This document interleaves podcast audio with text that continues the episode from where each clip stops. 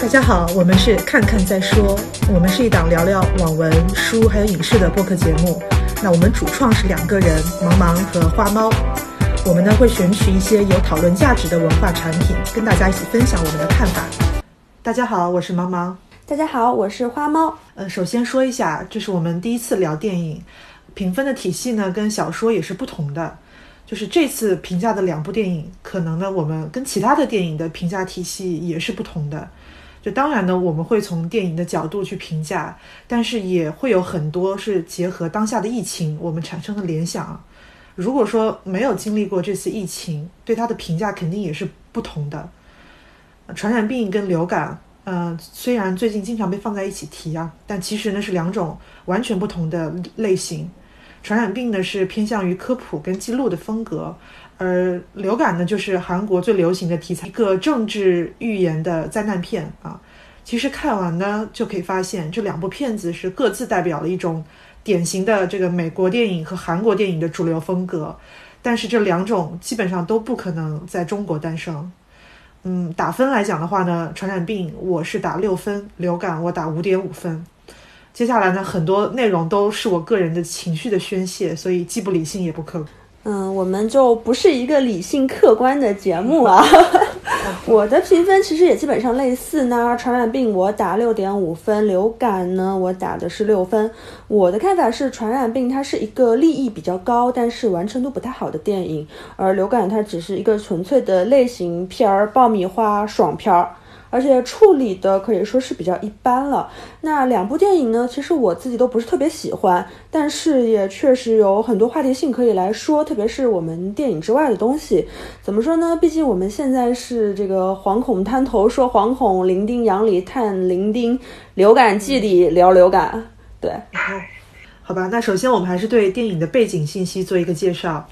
呃，传染病的导演是索德伯格，他是一个比较著名的商业导演。不过之前我对他也不了解啊，然后查资料的时候呢，发现他其实是一个很高产的导演。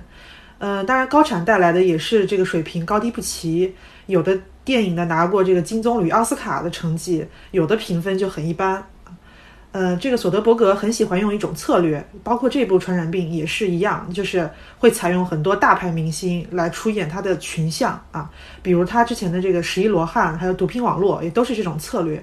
当然呢，很重要的一个原因是因为票房，但是放在传染病这种类型里呢，还有一个我觉得是比较重要的原因，因为这个剧本啊，它本身就是很多条支线组合而成的，就是它角色非常的多，而且呢，就是每个人都会有比较重要的作用。如果不用大牌除，光这么多人，这个观众就记不住的。所以，嗯，接下来我也会讨论到这种多线程群像结构的一些优势跟劣势吧。流感呢是由金成洙导演的一部韩国灾难惊悚电影，它是在二零一三年八月在韩国上映的。那值得一提的是啊，流感跟传染病这两部电影都有一些血腥或是暴力的镜头，两部电影的分级差不多啊，都是呃一个是 PG 十三，一个是韩国分级是宜十五岁以上。呃，流感这个金城洙，我对他也一样不太了解，所以我还特地去查过他的履历。他呢是一九六一年生人，然后毕业于世宗大学英文系，然后呢又在这个韩国很著名的艺术类的高校叫东国大学进修这个戏剧电影专业。东国大学是韩国非常有名的这个艺术高校，基本上很多电影演员还有这个呃电视剧还有综艺都是从这个东国大学毕业的。然后金成洙呢，他虽然不是韩国的一线的导演，但是他的履历其实是很符合这个韩国电影行业里面的中坚力量的。韩国呢有一个词叫“三八六时代”，大概是二十年前诞生的名词了。它指的是六十年代生，然后呢参与了八十年代的这个街头运动，呃，三十多岁时，也就是基本上九十年代的时候，是主导社会公共事务的这么一群人。那韩国电影人就是一帮典型的这个“三八六时代”。比如说，这个刚刚拿了四项这个奥斯卡大奖的奉俊昊，他就是奉俊昊呢，他也又带起了一波我们对于这个韩国电影的讨论热潮。那如果去了解一下这个韩国电影发展史的话，那就能发现这个它整个电影工业的崛起，其中有一个重要的里程碑事件，就是一九九九年的这个光头运动。啊，当时呢，就是为了这个抗议韩国呢加入 WTO，所以呢，开放这个外国电影的配额，那会抢占到这个本土电影的这个这个份额嘛。所以呢，这个电影从业者集体的剃成光头，然后呢，在首尔国厅啊、光华门啊静坐抗议。最后呢，政府确实是迫于压力呢，最终是延续了每个放映厅一年必须放映满一百四十八天的这种本国电影的政策。所以三八六时代呢，就是这样的一群人，他呢有极强的这个政治参与，还有对抗权威，还有维护他们群体利益的这么一个意识。呃，我们在这个金城珠的这部《流感》里面，其实也能很明显的感觉到他这个三八六时代的这样的一种特征。那我们接下来也是进入我们正式的话题环节，以下部分呢就会有剧透了。首先呢，我们就是来讲一下他们最大的特征。传染病呢，我觉得它显著的优势就是科学性，就是对于这样的一部商业电影来说，这种严谨的程度是非常难得的。病毒的原型之一实际上就是 SARS，你看它对这个病毒的设定啊，起源于蝙蝠啊，从香港发源啊，然后发烧感冒传染强等等这些特征啊，都是呃 SARS。那编剧其实是真的走访了很多的这个传染病的研究学者，所以呢，也可以看得到这个剧本里大部分的视角也都是由这个学者们开展的。有 CDC 总部的官员，然后有一线的疾控的工作者，然后也有四级实验室的这个科研人员，啊，也有非官方非官方的科学家，就是他们的角色呢是电影里面最突出的，所以呢也就呃导致这个电影更像一部科普片吧，就是相当于告诉大家怎么这些组织机构是配合怎么配合工作，然后怎么去研发疫苗的。然后我们看到大量的镜头是给到什么飞沫啦、肢体接触啦，就是这样的传播途径。然后也有大量的情节，比如说凯特温斯莱特他那个角色怎么去跟地方的行政官员对接，然后去给他讲解基础传播指数，然后去指导建设方舱医院等等啊。也看到说这个国土安全局的这个还有军队去怎么跟这个 CDC 合作来接管隔离工作的，啊，还有这个 P 四实验室的研制疫苗、应用疫苗的过程等等啊。如果我们没有经历过疫情，我们甚至会觉得这样的情节是很枯燥的，是可看性不足的。就是这部电影二零一一年出来的时候，评分确实也不高，直到现在呢，它的评分也才涨到七分。嗯，反正我看的时候，我现在我知道了，我看它的时候的感受是完全不。即便呢，我们现在目前二零二零年了，已经身处一个高度发达的时代，但是在传染病面前，我们依然是那么的一无所知。是那么的掉以轻心，我们的整个这个公共卫生体系是依然不足以应付，所以我看这部电影的时候，我会觉得很不可思议。这一切明明早就发生过了，甚至是这样被这个真实记录到了电影里面，但是我们依然这么的健忘还有无知，还是踏进了一样的河流。可以说，就是这样的历史是没有真正过去的，只不过是我们自己遗忘了。但是流感呢是完全不一样，就是流感你是完全不能跟现在的疫情联系起来看的，因为它的定位就完全是一个灾难惊悚片，它对于流感的病状还有这个隔离都是一种奇观化展现的方式。你看，比如说它传染的速度特别特别快。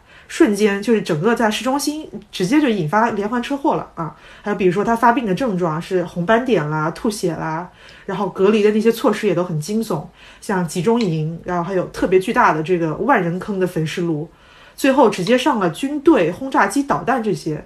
就是如果你要联系我们当下的疫情来看的话，你会觉得这样的设定是一种，甚至是一种哗众取宠吧，是一种冒犯。所以呢，我们就是只把它当做一个强刺激型的爆米花爽片，就像你说的啊，类型片来看就可以了。那实际上，它对类型元素的贯彻也是相当彻底的。它是直接把这种什么科学的原理准则是完全抛弃掉了。这个编剧呢，也就是导演本人啊，他显然他的目的也不在于说去展示一个呃流感防控的过程，就更别提说他什么去访问科研学者了。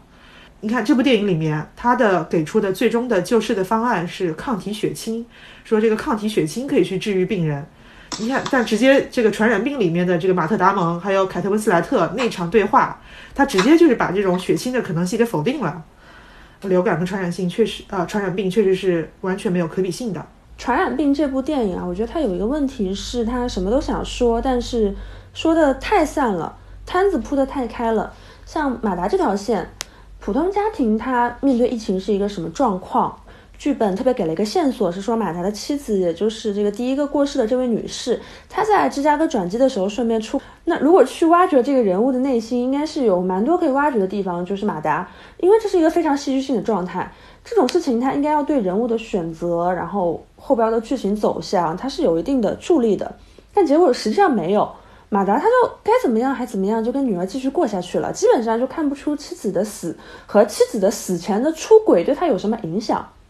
第二条线呢是 WHO 这条线，那豆瓣上有影评说这条线是在暗指弱势经济地区在全球化中受到的剥削。其实我承认啊，我是没有看出来的。影片中 WHO 的这个女官员啊，玛利亚·戈迪昂，玛丽昂，玛丽昂·戈迪亚这个角色。他来到香港做什么了呢？他就做了一番流行病学的调查，就是看这个监控视频、看录影带。期间，他的这个中国地区的接待人的母亲也因为这个病去世了。女官员说：“哦，I'm sorry，节哀顺变，这事儿就过去了。你就是个 AI，你都不能是这个反应，你知道吗？就是我觉得他这个特别尴尬。后来他被劫持了，劫持了以后呢，也没有对不管是女官员还是当地人，因为当地人他其实生活的很贫困，而且。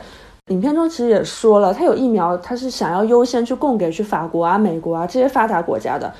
那这个当地人他在这中间有什么角色也完全没有交代。然后镜头再转回来的时候呢，这个 WHO 的女代表就已经在咱们的香港就做了一番支教，就跟当地人培养起了一些，我说我都说不清这感情中有没有点斯德哥尔摩的成分。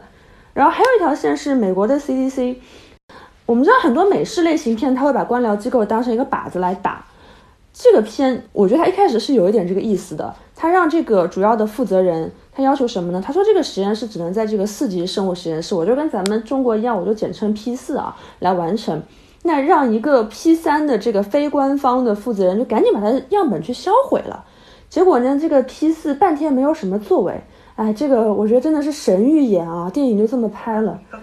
然后，结果这个 P 三的这个老先生他做出来了。而且还把结果无偿的给公布出来了，哎，感觉挺好吧？但是这个 P 三的老先生他以后就再也没有下文了，你把它放在这儿有什么意义呢？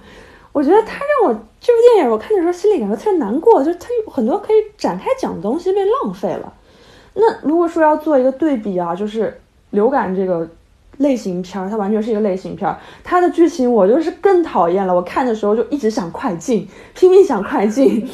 它的剧情推动力，整个剧情之所以能发展，完全基于男女主角的这个夸张人设上，也就是女主角是一个很自私、很讨人厌的女人，一心只想着自己和她的女儿。她从影片的一开始其实就在铺垫女主角这个人设。男主角呢是一个，嗯，我们怎么说呢，就是比较圣母，然后他一直在 cue 自己是个救援队员嘛。他们的整个剧情。其实就是在这两个人基于这两个人的极端人设下去做的这个推动的，比如说，医生妈妈把这个患病的小女孩藏起来，那男主角呢又为了这对母女牺牲自己去感染区，你都不明白这两个人怎么就天雷勾地火的，就他们相爱的相爱的这个线，我也觉得很很尬，就是韩剧嘛，就是感觉，对对对，他的感情线很突兀，而他的逻辑又是按照这个突兀的感情线来推动的。它的推动的剧情，在我感觉太糟糕了，就是在类型片里也是会让人觉得不太合格的。既然说到了这个人设，我就顺便来聊聊选角。那传染病的选角可以说是大牌云集，就像你刚刚说的，这也是导演他的一贯的一个手法。但其实我还挺惊讶的，就是这么多好演员啊，放在电影里，他整个就演出了一个很平淡如水的效果。我是。马特·达蒙的粉丝，我超喜欢马特·达蒙的，然后，但是他在这里的表演就是让我觉得好呆啊，就真的是呆萌罢了，他没有什么有表现力的地方。一方面，我觉得也是因为剧情，它的剧情其实是比较写实风的嘛，它也没有很夸张的剧情，也没有特别能够让演员去发挥的地方，没有给演员很大的表演空间。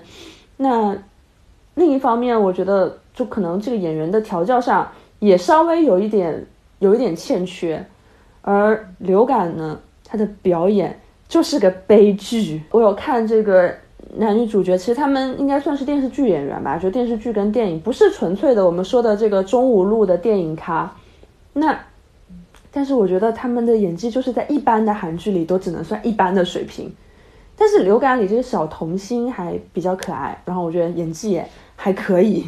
然后两部戏我这都没有找到什么就是能够把演技拿出来聊的名场面。你刚刚说到小童星啊，这种小童星，其实我也说一句，他是也是韩国韩剧韩影也好，也是非常惯用的一种人设。所以我看这个小女孩可爱是可爱，但是这个可爱也是来自于她的年龄还有设定吧。实际上呢，我我对这种人设我也是就是很套路的，我就是闭着眼我也知道这个小女孩的性格。刚刚你把这个表演啊，还有这个都说了，基本上也就是我的看法了。我再说一下啊，就是说我对其中有一些角色的理解。嗯，传染病里的这个凯特温斯莱特这个角色，他呢是 CDC 的一线工作人员，最终呢他也是以身殉职了。那我相信他是我们最能共情的一个角色。就是他死的时候，我是在 B 站看的嘛，就是他弹幕很多人都在说李医生去世了。但这里呢，就是大家注意到没？传染病这个电影其实几乎没有提到医护人员，他只有一句台词可能提到了，说是是那个那个时候凯特已经染病了，在倒在方舱医院里，跟他对接的官员告诉他的，说护士工会在方案到位前都在举行罢工。实际上方舱医院呢是志愿者在运行的。然后凯特这个角色他也并不是医生，因为他是一个公职人员，他的工作性质跟医护人员也是不同的。你看，我们这次之前香港医护他是有权利去争取防护的方案，再来履行职责的。我就不得不去联想到我们湖北医护人员，恰恰呢就是在用肉身，就是在赤手空拳的挡子弹，造来造血肉长城，只能硬扛，就一批批顶上，一批批再倒下。我们都经常说说不能欺负老实人，但是呢，前线恰恰就是靠这帮老实的医护舍命才堵上的。那我们再来看看这个流感的女主角，就是她倒是确实是设定成医生了啊，她是最早一批接触到这个流感病毒的人，也清楚它的传染性，但是电影里面几乎没有展现他专业上有任何的贡献。就你刚刚也说了，这个角色是非常自私的，他一切都是为了他的女儿，他最后什么给他女儿注入了血清，然后培养了抗体，呃，确实呢是。可以说是顺带帮助控制了疫情吧，就是出发点完全是为了女儿。这一点呢，说自私确实也没错。但是呢，我觉得这个导演在他的这个角色上面，其实也倾注的是一种可以说是他自己所理解的人道主义吧。就是他觉得就应该从人自己的个体跟生命的幸福去拼搏，而不是说去去舍小我为大家，就是而不是去服从一种集体主义的思维啊。当然，这是我发散过后的。而且呢，就是，呃，在这个流感这个电影里面，它这种设定的道德的安全边界其实是很高的。你看，首先小女孩她就是离开的话就必死无疑了，对吧？其次呢，她也就是刻意的去规避了，说没有谁被她感染，没有去表现这个方面的剧情。最后呢，这个小女孩还成了唯一一个抗体的携带者，层层的这个安全加码下来，可以说是一种非常理想的情况了。但是我们的现实情况是，其实远远远远比它更复杂的。在我们这里，就是我们的一线医护的人员，他已经成为了一种殉道者的角色，他已经没有说去这种个体权利的空间了。而我们呢，也只能用歌颂、用赞美，来徒劳的去弥补他们。这个我觉得是其实很无力、很悲哀的一点。嗯，我顺着这个话题啊，我接着说一下，对于《传染病》这部电影。我也同意你说的，它呢利益其实很高的，而且呃缺点可能就在于这个完成度不是很高。但是呢，也正是因为我自己，我们自己也经历了这场疫情，所以我其实对《传染病》这《传染病》这部电影是完全不能满意的，因为它的创作的视角是一个没有亲身经历过，而是凭借着科研的资料和专家的访谈。是一个遥远的观察者的身份，是事后创作出来的。当然，他没有错，他肯定没错，确实是能准确的还原还原一部分现实。但是，我觉得就是我在这个情境下来看，我确实是没有被戳中，就这个我们这种亲历者心里最痛苦的那个部分。就是你从疾控人员啊，然后科研人员这些角度，这这么多的角度，当然是都是非常至关重要的，因为他们才能去推动这个公共卫生的进步啊。这些我都知道，而且我也知道，我也同意，就是导演还有编剧从这些角度去创作他们的利益，然后他们的这个这个想法。但是其实我目前我想看的是正在遭受这一切的人们，就是最广大的那些信息闭塞的那些普通人，他们是怎么来面对这些洪流的？灾难呢？最终在电影里面它会被控制，疫苗也会被研发出来，但是它对肉体跟精神的摧毁，我觉得是最应该被记录的。但是呢，也就像刚你说的那样，它这部电影的这个点太分散了，然后每一点都没有去深入的去讲，所以我觉得并没有那么的戳中我啊。我们看这个传染病对于病毒的设置，呃，设置的非常的恐怖，它传染性非常强，然后致死率非常高，而且死得非常快。所以呢，这个电影里面就没有讲到说去治疗治愈，因为它的设定就是直接把治愈这个部分给规避掉了。研发的也是疫苗，疫苗是为了保护剩下的人，就感染的人他死掉就只能死掉了。嗯，但实际上呢，我觉得它是规避了一个最重要的问题。是我们现在面临的，既是科学问题，也是一个伦理问题。我们到底怎么样才能去挽救这些生命？我们为什么挽救不了他们？我我们为了挽救，我们需要付出多大的代价？对，嗯，当然，我还是说这些不是主创们的错啊，因为它其实真的不是一个技术问题。人对于灾难的想象其实是很匮乏的。如果你不身临其境，你是很难真正的去理解，到底这种灾难会庞大，会具体到什么程度，它会衍生哪些次生的灾难。你看，像马特·达蒙那个角色，他呢，他这个角色他代表的是疫情中的普通人啊。你看他的设定是什么呢？是中产阶级，有房子有车子，而且他自己还是个免疫者，就是他不用担心说他自己会生病死亡。他的痛苦是什么？就是他老婆去世了啊，可能还跟他。还出轨了，他老婆死之后不能埋在墓地，也不能举办葬礼。嗯，他女儿的痛苦是什么呢？他女儿的痛苦是我不能谈恋爱了，然后我错过大半年的青春都在家里。然后你刚刚说到这个凯特温斯莱特啊，他就是他面临的伦理问题是啥？就是你刚刚说为什么要设定马特达蒙被戴绿帽子啊？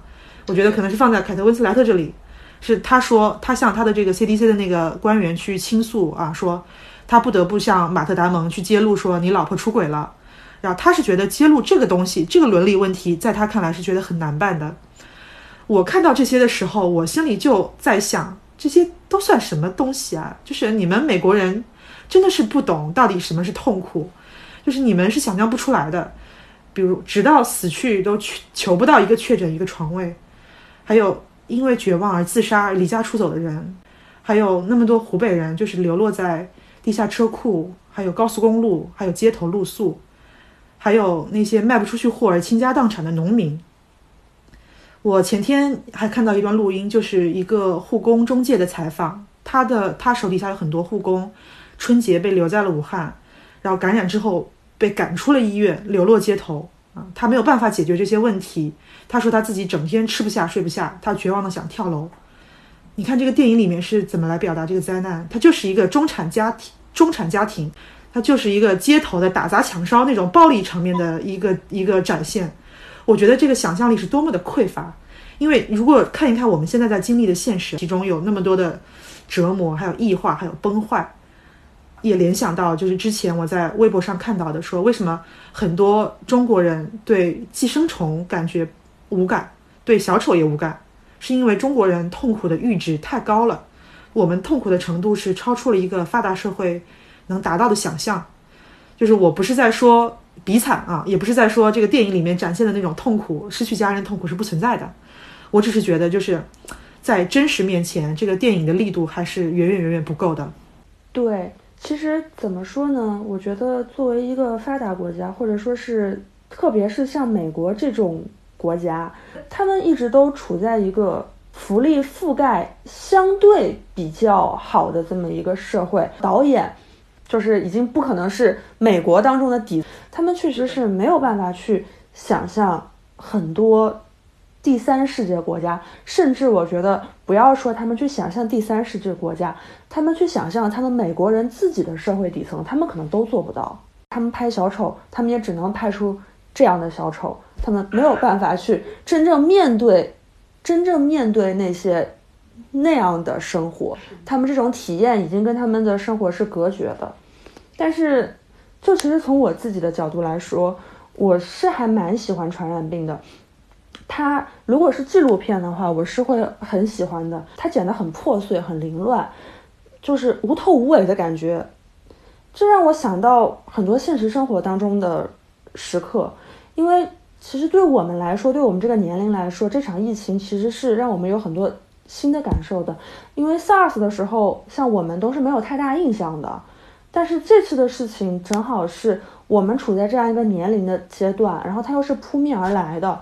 我们有父母，然后我们也有朋友，像我们都非常热爱上网，就真的是网瘾。可以说天天在刷微博，天天在看各种媒体的各种各种报道。我会发现，我们看了那么多报道，很多事情它就是这样没有头没有尾的。我们也有医生，我们也听说这些医生生病了，下一次再听说的时候，可能就是这些医生去世了。我们也知道很多失去爱人的人，像那天微博上的那个常凯导演，华科大的那个洪林教授，他的爱人给他写的那封信。但以后他们过得怎么样呢？没有人知道了。其实我们也很期待 WHO 的援助，但是他们就在哪儿呢？在北京、广东、四川调查什么呢？很多事情它来的时候带来了非常大的冲击，但它消失的时候什么都没有了。它被放置在这里，在电影里，这个电影里它有很多场景。有一种 PPT 式的镜头，一帧一个画面，一帧一个画面的展示过去，他很抬这些场景，去强调这些破碎的人、破碎的生活。其实作为观影的人，我当然希望电影能够提供给我一个完整的故事线，一个符合逻辑的故事线。但是生活里，他很多人就没有故事了，一种生活就碎掉了。我我觉得非常难过。其实流感里也有一个类似的。一点点，他拍了一个士兵跟他母亲在感染区的相遇。他母亲说他来参加他一个朋友的生日，结果就感染了。但总体来说，流感是一个很纯粹的类型片，它的重点不在这里。我延伸一下说，就是我们知道有很多人，包括江旭林老师啊、孙仲旭老师啊、走饭啊，还有就是以前《滚蛋吧肿瘤君》的那个作者，他们去世了很久以后，依然会有很多人去他们的微博下面留言、转发纪念他们。我觉得有一个很重要的理由是，他们在社交网络上展示过自己，大家知道他们是一个真的人，一个曾经在这个世界上留下过痕迹的活人。包括很多人纪念李医生的时候，去翻出了他的微博。我记得当时有一个微博说：“他说你在李医生的微博里去搜索万一，很好笑。”很多人就是搜了，就是他转发过很多抽奖，然后都说万一呢？万一这次我中了呢？很多人说就很好笑，但笑着笑着自己就哭了，因为它曾经是真实的存在的，可能对其他人来说没有什么意义，但是总有一些人为生活的崩塌付出了很大的代价。我们一直都想说，不要把人放置在一个宏大叙事的背景下，要把人当人。包括毛毛之前也在微博上写过，为什么去反对对于叉车打榜去萌化什么欧尼酱啊、什么宋徽宗啊之类的。我特别想说的是，今天我们都知道，我们说的这些东西，大家能听到的已经是很安全的了。但就是这些安全的东西里，能被大家看到的东西里，已经包含了极大的痛苦了。哎，我刚刚听你说这些，我我感觉我的代入感真的也非常的强。看这样的电影，想到我们现在的这个状态，真的会有很强的一种代入感。呃，我印象很深刻啊，就是传染病电影里面有一个镜头，当这个传染病的信息是终于向大陆披大众披露之后，那个黑人 CDC 的官员啊，他开车从人群里穿过去啊，他看到这个抗议的人群聚集在 CDC 的门口，举着牌子大喊说：“你们别再撒谎了啊，No more lies。”这个官员本人呢是坐在车里的。他是一个安全的环境，就是他透过车窗看外面的这个人人群，这种对比就是一种安全的跟外界的混乱无序这样的一种隔绝。我觉得那个镜头印象其实很深刻的，因为一个卫生官员啊，他呢是掌握着最多的信息还有知识，他始终也是最权威的和最安全的。他呢，他一直没有去下过一线，他同时能在这个封城的前夕去打电话通知他老婆跑路。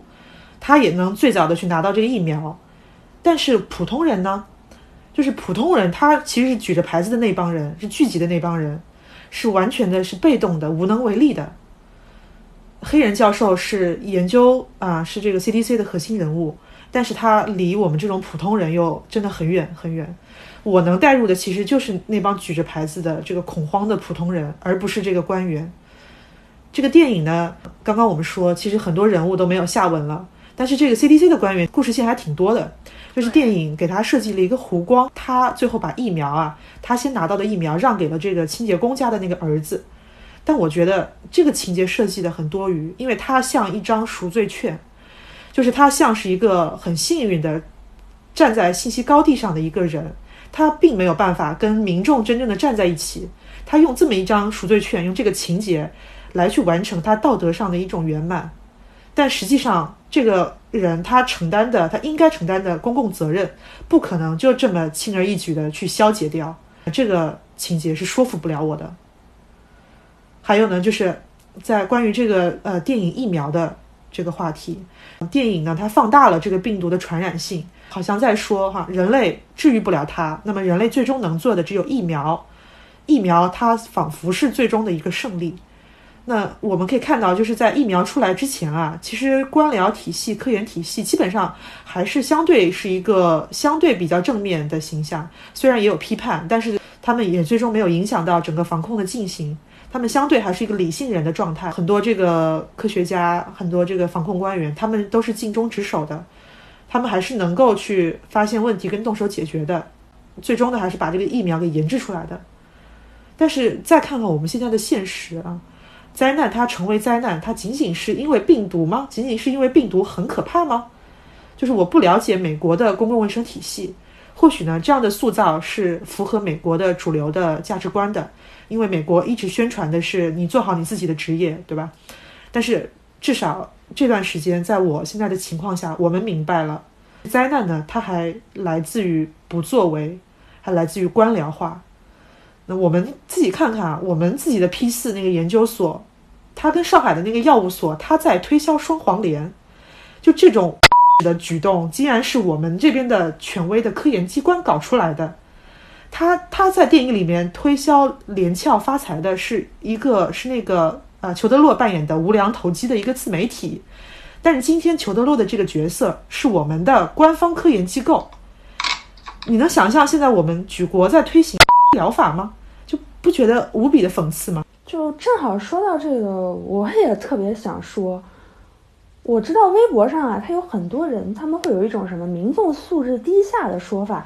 哎，你们懂个屁呀！你们活该上智商税，你们抢双黄连的，你们活该被传染。但是我想说，你说这些话的人，你懂得药代动力学吗？你懂得病毒学吗？你懂得药理学吗？我觉得也不是吧。那你觉得你比？这些不懂的人，你五十步笑百步，你笑得挺开心吗？除了专业人士，我们谁也没有去真正的去学过什么这些药物的这些反应。但是普通人都懂得勤洗手、戴口罩啊。为什么上海华山感染科的这个张主任，还有钟南山教授，还有其他一些人出来说一些话，我们都特别信任，他们讲得很清楚、很明白。那人家怎么不跟你说闭上你的臭嘴呢？对不对？我觉得大家作为一个科研工作者，这个教授那个研究员听起来都特别厉害，结果一对比，前言不搭后语，今天说这个有效，明天说这个无效。咱们别说什么对病毒的认识是有个过程的，我承认，咱们一切的科学发展都是逐步的，都是有过程的。那你认识到一半，你怎么就能拿你不确定的事儿出来面对公众呢？我还看到有大 V 啊，特别义愤填膺，说我恨死记者了。记者要是不报道，不拉不拉不拉，大家也不会去抢。哎，我真是感觉就特别钦佩这种颠倒黑白的能力。你一个科研工作者在接受采访的时候说了这些话，你怪记者把这个话报道出来了，你这不搞笑吗？特别不吐不快的一个事儿是，我们的科研工作者在整个科普环节上。基本上是缺位的。其实我们对生活的理解成本是很高的。不说这次的疫情，咱们就说普通每年都有流感爆发季，每年都有流感疫苗的。但是我我承认啊，我是一个受过高等教育的学渣，我一直到前几年前我才知道这个疫苗是能打的，而且是每年都要打的，因为每年流感病毒的爆发型号是不一样的。我父母是肯定不知道的，我觉得父母辈的人知道的这一点很少很少很少，我们这辈的人知道的其实也不多。嗯，我不知道这个。对，包括之前流感季，咱们感冒患者要戴口罩，去发热门诊要戴口罩，这个都很少的。你会发现这种常识大家都是很缺位的。就前几年还有一个挺火的文章。也是一个十万加，叫流感下的北京中年。为什么？因为他特别戳各种小中产的痛处。没有想到啊，辛辛苦苦在北京买了房，结果因为他老人感冒了，他把房卖了，就是它能造成的后果是很大的。那篇文章的它的这个主人公也是因为感冒引发了肺炎，而且那个肺炎也是不明原因的，但最终他这个老人也是过世了。所以我想说的是，这个事情。咱们整个公共卫生方面的科普是非常非常缺位、非常非常落后的。今天我觉得一个教授、一个研研究员，你可以对大众说你不懂别说话，你也可以说什么闭上你的臭嘴呀，你也可以说其他的这些，把双方之间交流的渠道给关上。那我觉得这个事儿咱们求人得人，既然你作为一个。科研工作者，你不愿意参与科普，你只情愿垄断科学话语权，怎么你拿的那个博士证书是你的婆罗门身份证吗？对不对？你说大家不尊重科学，没有科学的土壤，你培育科学土壤了吗？你说大家天天搞阴谋论，那你站出来把这事儿说明白了吗？我觉得这些话靠就是站不住脚的，唉。其实就是你你刚刚说的这些，其实都是上等人常见的话术，就是他真的是只会把矛头永远都对准大众，怪大众的愚昧。你刚刚骂的已经很够了。呃，我们我们刚刚聊了这么多，其实也发现，就是聊这两部电影是一定会去跟现实去做联想的。那所以我们再来看啊，就是说剧情里面它的这些批判的意义，像《传染病》这个电影，它确实是隐藏了批判的点在里面的。当然，这个力度不是很深，因为它只能一带而过啊。就像《绝命毒师》老白里面扮演的那个海军上校啊，那个是老白，我都没有发现，对吧？哈哈，对，他代表的是权力机关嘛，就是他说我们要确保封城前不会有任何人知道这个消息。他还说了，说某某议员感染了，特地用隔离舱送了回来，之后呢，立刻关闭了机场，关闭了港口，不准普通人跑出去。啊，就包括这个明尼苏达州那个地方官员啊，他一直跟那个凯特温斯莱特的角色唱反调，就他只盯着自己的这个业绩范围之内，他还问说方舱医院的钱是不是你来给啊？这些情节其实都隐含了对于这个权力机构的批判，但是跟现实比起来还是太苍白了。我们从这个疫情爆发以来的种种的表现，臃肿还有效率低下。以及包括疫区之外的那些野蛮一刀切，就是我们因为这样的这样的人，我们延误了多长时间，付出了多少代价？你对比这个电影里的批判，你会发现他们是电影的主创是远远想想象不到的。就像我们刚才说的，我觉得美国人在对于灾难、贫穷，他的想象力是很苍白的。传染病里，他就是恐慌到。就就是到最后啊，恐慌爆发以后出现了骚乱，人们开始就打砸抢啊、放火呀什么的。然后我也很想说这件事，就很多人说啊，他们支持不要公开某些信息的时候，他们会给出一个理由，就是我要避免恐慌嘛。不否定也不排斥说人类它是有恐慌、有不理性的一面的。这个问题其实我并不回避，但实际上在这次的疫情，大家看到咱们恐慌了吗？咱们骚乱了吗？咱们没有啊，我觉得大家做的特别特别好，中国人民真的太好了。咱们秩序崩坏的是什么呀？什么铁链锁门呀，埋猫杀狗呀，什么打砸麻将桌呀，就这些才像秩序崩坏的样子。但其实你看，我们普通人身上，我们的志愿者、医护、工人阶级、企业，我们不管是个人去帮助老人、孩子呀。就给这个送这个医护人员上下班啊，然后还有行业里各种各样的捐赠，什么护手霜、安心裤，有酒店自发的去让医务人员来住，等等等等，这种自主之能力，我觉得美国好莱坞他们是想不到这个的。就像刚刚你也提到了，他们深情的表达是什么呢？就是 CDC 官员他把自己的疫苗让出来了，让给了一个孩子，这就是他们理解的这个深情，就美式的个人英雄主义的。但我觉得咱们咱们中国人民，我觉得可以说是集体英雄主义了。我们是可以发扬这种优势的。我们的传统其实不是孤胆英雄，而是一个我们现在也经常最近也经常提起的一个词，我们的传统其实是守望相助的。我特别同意你刚刚说的，就是我们也可以对比一下啊，就是美国的那种价值观，还有你刚刚说的，我们实际上表现出来的这种集体英雄主义，然后再来对比一下韩国这个流感里面它表达出来的这样一种情绪，因为流感呢是非常鲜明的，就是只有韩国才能去产出的一部电影，因为它是套着一个惊悚灾难的这么一个类型片的外壳啊。但是呢，它同时会有很强的这个批判威权，还有批判美国霸权的色彩。可以说，这个流感的情节非常非常的粗糙。它整部电影其实完全就是被这种强烈的情绪给支撑起来的。刚接触韩国电影的人啊，可能会被他们的这种工业类型啊，还有情绪渲染能力所触动。嗯，当然对我们来说，这个套路太熟悉了，会有审美疲劳。但是呢，如果要说优点，韩国电影的优点，那我还是要说，韩国电影它对于威权的这种从始至终的不信任、强烈的质疑、强烈的批判跟反抗，它就是我们所缺少的，或者说是我们长期压抑的，但是在我们的内心深处又非常去需要的一种能量。情节虽然很扯淡，但是那种劲儿你是能感受到，是非常的真切的、真实的，即便它格外的用力过猛吧，但是对比我们。就是我们还是一群张不开嘴、喊不出声的人，那我们又有什么资格去嘲笑他们这种用力过猛呢？其实你看这个传呃流感啊，到了最后，他隔离区的市民们就是集体走上了街头，集体的去面对这个全副武装的部队，高喊着说：“让我们冲上首尔！”就只有我们把首尔的人都感染了，这个他们才会重视我们。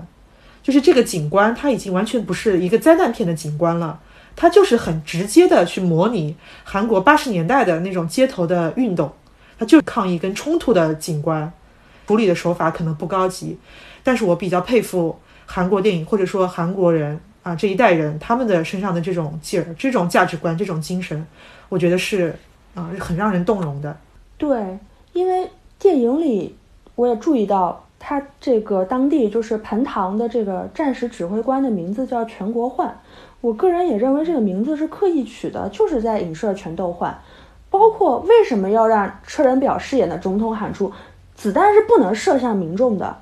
全斗焕和光州事件，这个我就这儿我就不展开说了。刚刚这个毛毛在片头介绍中也说过，大家感兴趣的可以自己去查。韩国电影里对这种展现是非常非常多的，直接触及这个题材的也有，但是。有很多电影呢，就是因为一些秃子听不得亮字儿般的原因，它在中文网络上就消失了。那我也不展开说了，就我觉得至少大家可以去看看《辩护人》，这边也其实触及了这部分的内容。《辩护人》他就是在展示当时的一个情况，包括最后其实也有相关的场景的展现。这个流感啊，虽然说它在很多方面就是科学呀、什么是理性啊等等方面，它是比不过传染病的。嗯，但是呢，他批判的力度是非常非常已经强到了一种让你感觉过猛的程度。那传染病呢，它所有的批判啊，就显得太太带过、太略过了，有点隔靴搔痒了。就它里面其实它也想批判一些问题的。嗯，你之前最开头的时候你说到啊，说豆瓣影评里面提到说有关于这个跨国公司的全球化运作，然后破坏生态，有这样的批判，对吧？当然，他这个批判可能让人看不出来的程度。然后他也有这样的情节，WHO 的官员被这个香港的官员绑架啊，就是为了这个疫苗分配问题。他提出这个疫苗分配问题，其实也是想去点一下公平正义问题，包括第一世界跟第三世界的公平，然后包括不同阶级之间的公平。但还是那句话啊，就是传染病呢，想说的太多，信息量呢也很大，但是因为都是点到为止，尤其是呃普通人的视角不够，所以我觉得整。整部片子的打动力也还是停留在一个科普跟记录的层面吧，它缺乏更深的力量。嗯，不过再回头来说一说流感的缺点啊，我觉得流感的缺点就更多了。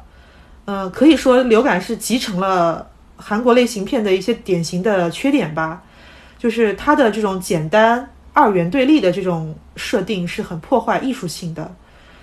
而且电影里面其实提到有一个小点啊，我觉得是可以深挖的点。一开始的民调，嗯，还是同情这个小城里这帮感染的人，但是呢，当流感蔓延之后，民调又显示大多数人希望政府可以处理掉他们。这个跟我们现在国内对于湖北人的围追堵截其实是有很强的呼应的，但是电影没有展开来讲，我觉得是比较可惜的。然后另外呢，还有一点也不得不提的，就是最后的。总统跟这个美国长官对峙的那里啊，然后同步呢，这个地方也是小女孩哭着挡在妈妈面前的那里，就是整个的煽情情绪的表达到达了一个高峰。那里呢，我虽然心里知道这个情节很扯淡，催泪很刻意啊，其实我也掉了几滴眼泪，但是呢，这个情节给我感觉还是很雷，尤其是他把对美国霸权的反抗啊，寄托在就总统跟军官。大眼瞪小眼的吵架，然后比谁嗓子大，就是比这个轰炸机跟导弹这么一种简单幼稚的处理。即便我知道啊，因为美国就是韩国社会现实存在的问题，因为美国长期的在韩国驻军，相当于韩国主权不完整的，呃，所以韩国整个的反美情绪也是很真切的。像比如说他的梨泰院杀人事件啊，这些电影都在表达这种情绪啊。但是呢，这种电影。处理的方式的不高级的程度，戏剧化的程度已经超过了我的接受度了。嗯，这里我想插一句，韩国的反美情绪也有一部分原因是因为当时光州事件的时候，美国是插手并且支持军方的，所以我觉得他在这里这种表态，我感觉有有一点点导演对于当时情形的一个找补，希望当时有一个总统。出来制止这件事情，也是一种理想化的表达。韩国电影里，它的官僚体系啊，就没有一个非常正面的形象出现过，基本上它都是被当成靶子来打的。流感里它是红脸白脸都有嘛，但大部分的议员啊、总理啊都是很负面的形象。那传染病里，它体现了这种悲歌，但是重心不放在这里。说来好像大家理由都差不多啊，就是前期嘛就怕制造恐慌，后期就觉得可以牺牲一部分人之类的，很容易啊催生一种我们在网络里经常看到的那种都一样啊，大家都一样，反正大家都坏的比较 刻板印象。那其实这也是特别是刘，但其实你说总理是恶人，议员是恶人，美国人是恶人，总统是白莲花一朵，这显然是一个非常美好的想象。之前看这个巨浪下的小学，他这本书是讲三幺幺地震的，里面采访了一位母亲，她说，孩子被看不见的怪物谋杀了，我们向他发泄愤怒，但他没有任何反应。海啸是一个看得见的怪物，可是看不见的怪物是永远存在的。流感它其实并没有敢于向这个深层的问题去发问，包括我们看艾利克夏耶维奇写切尔诺贝利的时候。他的失效和崩溃并不是因为戈尔巴乔夫是个坏人，是个恶棍。戈尔巴乔夫后来回忆什么呢？他说：“当然，他要给自己洗白的成分。他说，他们一直告诉我，这个核反应堆是非常安全的，就跟煮红茶一样，甚至可以放在红场中央。你说他是真的相信吗？包括切尔诺贝利泄露以后，苏联还在进行一系列的这个五一劳动节的庆典活动，各地都在举行。但是你说这是谁？这是哪一个恶人去下了一个死命令？”说必须举行这个活动，不举行这个活动不行吗？其实也不是，大家是根据这个惯性在往前匍匐的。怪兽并不一定是很聪明的，怪兽只要有蛮力就好了。你看流感里的总总理，他说封路就封路，说开枪就开枪，说调轰炸机就调轰炸机，他有很大的蛮力，但是他的蛮力也有可能是失灵的、失序的、混乱的。他并不一定要多么精巧，它也仍然可能有巨大的破坏性。我想聊这部分呢，是因为我觉得这两部电影其实它都没有很好的把官僚体系的这种钝感和悲歌拍得很好。而实际上我们也曾经拍过很尖锐、很好的电影。大家老说咱们拍不出，咱们不敢拍，但其实我们是有的。我跟大家介绍一部八十年代的电影，叫《黑炮事件》。这部电影其实非常的有意思，就是非常的我国特色、非常本土化的官僚主义。它的剧情是说，八十年代嘛，那有一位工程师出差的时候，他把他自己随身携带的一副象棋里的这个黑子儿的炮给丢了。那八十年代嘛，他就发了个电报，说这个黑炮丢失，结果呢就被认为他在打暗语。正好他的工作上他是接触到这个外国的专家的，当时社会主义的这个东德的专家，哎呀那个紧张呀，我跟你说就不亚于今天咱们微博上抓台湾网特，就想方设法的排挤他，调查他。但是他是技术这个方面的专家，他就被调走了，去做了一个冷板凳。那这个设备最后就出了很大的问题，损失了几百万的外汇。这些官僚这个时候在想什么呢？他们一听说出了问题，想的第一件事是，这个是不是德国人的责任？就赶紧把这锅甩出去就完了。这部电影今天看。真的是百味杂陈，我也是最近看的。然后我看的时候发现，我的好多关注的豆瓣友邻也都在这段时间在看这部电影。我觉得大家都想到一块儿去了。包括其实前几年，一七年还是一八年，咱们也拍过老舍原著改编的这个《不成问题的问题》，它是范伟演的，也非常有意思，讲的是一个小农场里的，就可以算是咱们今天说民营企业吧，怎么去处理这个关系？怎么说呢？我们不是没有过。罗马不是一天建成的，罗马也不是一天崩塌的。范伟凭借不成问题的问题拿了金马影帝，但是这部电影的票房有多少呢？可以跟大家说，七百多万，不到一千万。今天什么烂片儿都能拿到几个亿的票房，但这部电影它就不到一千万。我们市场是这样的，我们作为观众，其实我们是有责任的。我不是说大家被。导演被审查、被自我阉割，这些是可以接受的。但是作为观众，我觉得我们要培育这个环境。就像我刚刚说的，科研工作者他有培育科普的、培育这个科学的土壤。作为观众，我觉得我们也有培育一个好的审美的市场的责任。就回到我我们最开始说的啊，传染病是美国拍的，它有美国的价值观的印记。流感，它也是一部很明显的这个韩国电影。但这两部都不可能在中国出现。就我们这个期间所经历的种种事情，它甚至有没有一丝的可能去翻拍成任何的电影、电视剧等等，我们其实都要打个问号，都是一个未知数。甚至我们的态度都是偏悲观的。前段时间，因为这个奉俊昊拿了奥斯卡四项四项大奖，大家又在讨论，又在对比，说中国电影跟这个韩国电影相比，我们的问题在哪里？我们的差距在哪里？其实我还看到有很多人啊，他相当于是一种无脑战中国的，就是一种民族主义的一种。当然，比民族主义我们是比不过韩国了，但是就是就是这帮人，他们还是在在一在一种自己臆想的逻辑里面来对比。他仍然是说，这个韩国在国际上的认可度，在拿奖就是大导拿奖的这个奖项啊，不如我们中国人多。韩国的电影还是被中国电影吊打的。那我心里就在想，你是活在梦里啊？你在做梦吧？花猫刚刚说，我们所有的人都是有责任的。这帮人，我觉得他更是有责任的。我们今天不要活在自己的假想的世界里面啊！我们睁眼看看世界。我不知道我们这段时间未来，他如果有可能出现在荧幕上，他会是怎样的一种表达方式？但是我期待着我们把它记住，我们未来才有可能把它。这段时间的记忆给传递下去。你说的非常对，我觉得大家可能也如果有关注我们的微博，可能之前也看到了，有另外一个播客节目叫做《剩余价值》，然后他邀请了罗欣老师来做了一些访谈。那这期节目可能现在已经下架了。那我正好因为这个事情重新拾起了罗欣老师的书来读，我正好看到了罗欣老师他写了一段话，他说。